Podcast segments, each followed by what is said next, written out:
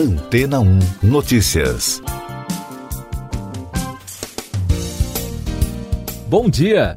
Pesquisadores da Universidade Bournemouth, na Inglaterra, afirmam que encontraram no Parque Nacional White Sands, no Novo México, nos Estados Unidos, as pegadas humanas mais antigas das Américas.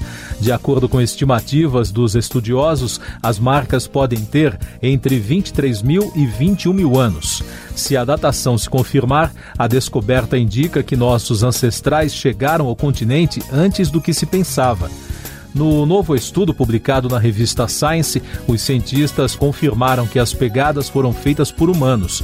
No mesmo local, também foram encontradas marcas de patas de mamutes e de animais da chamada megafauna. A data da chegada dos humanos às Américas é um assunto polêmico e alvo de intensos debates. Por isso, nem toda a comunidade científica está convencida de que as marcas sejam tão antigas.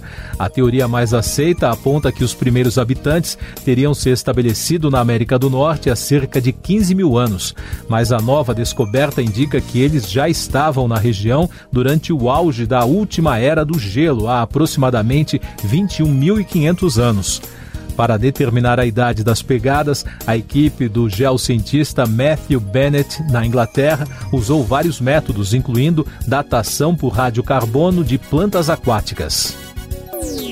E daqui a pouco você vai ouvir no podcast Antena 1 Notícias.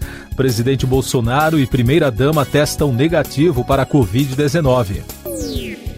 Partido Social Democrata vence eleições na Alemanha, dizem resultados preliminares. Eleições para primeiro-ministro do Japão devem ir para segundo turno, diz mídia local. O presidente Jair Bolsonaro e a primeira-dama Michele testaram negativo para a Covid-19 no fim de semana. O casal integrou a comitiva que foi a Nova York para participar da Assembleia Geral da ONU na semana passada. A delegação conta com quatro pessoas infectadas com o novo coronavírus: o ministro da Saúde, Marcelo Queiroga, o deputado federal Eduardo Bolsonaro, o presidente da Caixa Econômica Federal, Pedro Guimarães, e um diplomata. O Partido Social Democrata Alemão de centro-esquerda conquistou o maior número de votos nas eleições federais da Alemanha.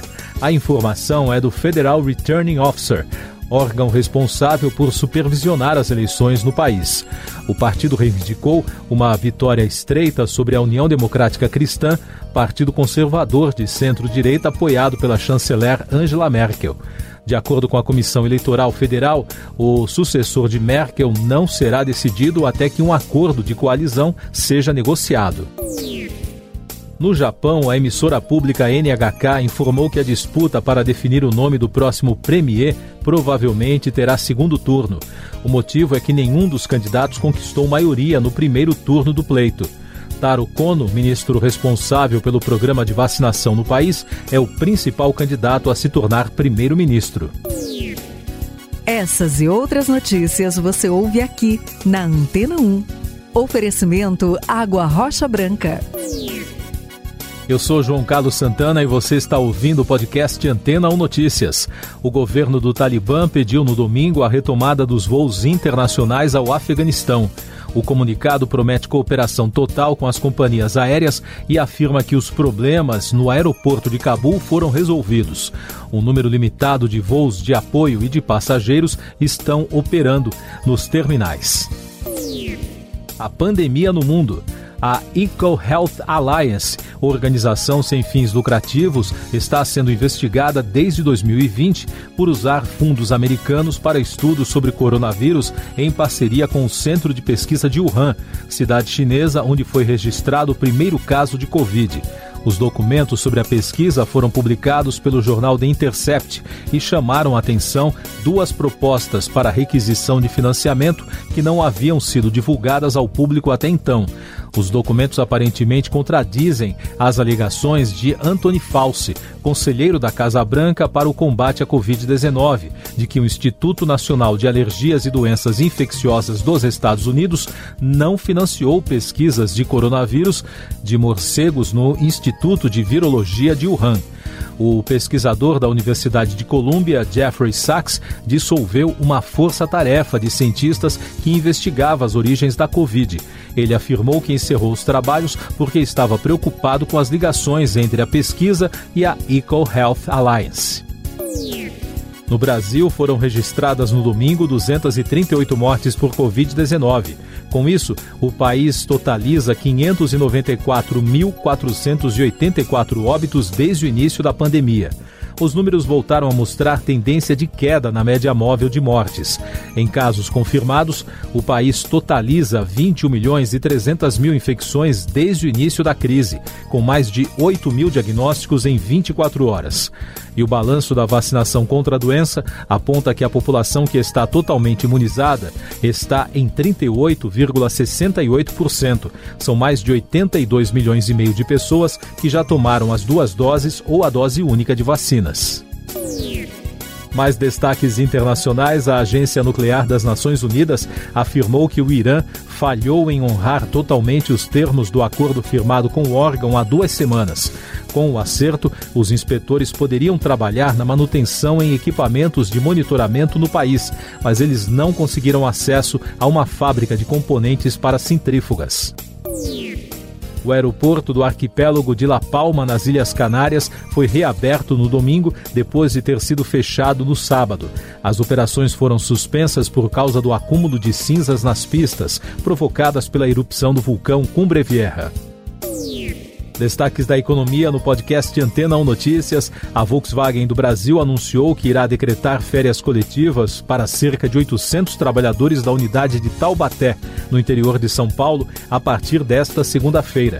Segundo a montadora, a medida será aplicada mais uma vez pela falta de componentes que vem dificultando a produção nacional de veículos.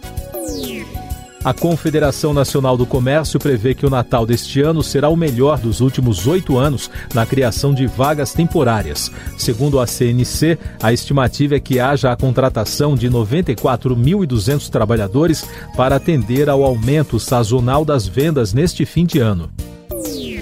O governador da Califórnia, Gavin Newsom, sancionou uma lei que vai proibir veículos autônomos leves movidos a combustão ou híbridos a partir de 2030. O estado prevê que todos os caminhões e vans deixem de emitir gases causadores do efeito estufa até 2045. Para veículos de passeios comuns, o prazo é até 2035.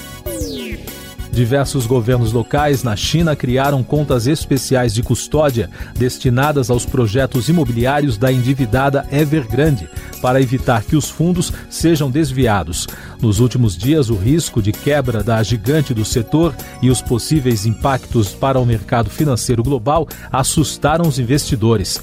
Na avaliação do JP Morgan Asset, gestora do banco americano com cerca de 2 trilhões e meio de dólares, o gigante asiático continua sendo o melhor mercado emergente mais atraente no contexto global. Tecnologia. O governo egípcio pretende taxar blogueiros e youtubers, funções que não são regulamentadas até agora. O anúncio provocou reações no domingo nas redes sociais. Os internautas se mostraram divididos com a decisão. O Egito, o mais populoso dos países árabes com 102 milhões de habitantes, tem cerca de 60 milhões de internautas. Cinema. As mulheres foram as grandes vencedoras no fim de semana do Festival de San Sebastián, no mais importante da Espanha. Entre os destaques, a atriz americana Jessica Chastain dividiu o prêmio de melhor atuação com a atriz dinamarquesa Flora Ofélia Hoffmann Lindau, de 16 anos. O filme romeno Blue Moon levou a Golden Shell de melhor filme da edição do evento. A Marvel está processando os herdeiros de personagens icônicos para manter controle total de heróis como Homem de Ferro, Homem-Aranha, Doutor Estranho, Viúva Negra, entre outros famosos. Na batalha judicial, enquanto os herdeiros querem controle dos personagens, a Marvel alega que os heróis foram criados por um sistema não elegível para a rescisão dos direitos autorais. Você confere agora o último destaque do podcast Antena 1 Notícias, edição desta segunda-feira, 27 de setembro. um forte terremoto de magnitude 5,8 sacudiu a maior ilha grega de Creta nesta segunda-feira. Ao menos uma pessoa morreu com o desabamento da cúpula de uma igreja que estava em reforma. O tremor também deixou ao menos nove pessoas feridas e causou danos consideráveis em edifícios. Siga nossos podcasts em antena1.com.br. Este foi o resumo das notícias que foram ao ar hoje na Antena 1.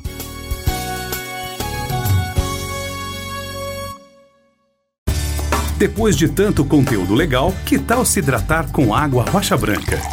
O consumo regular de água durante o dia traz benefícios para a saúde, como, por exemplo, manter a pele bonita e hidratada. Rocha Branca, da fonte direto para sua casa.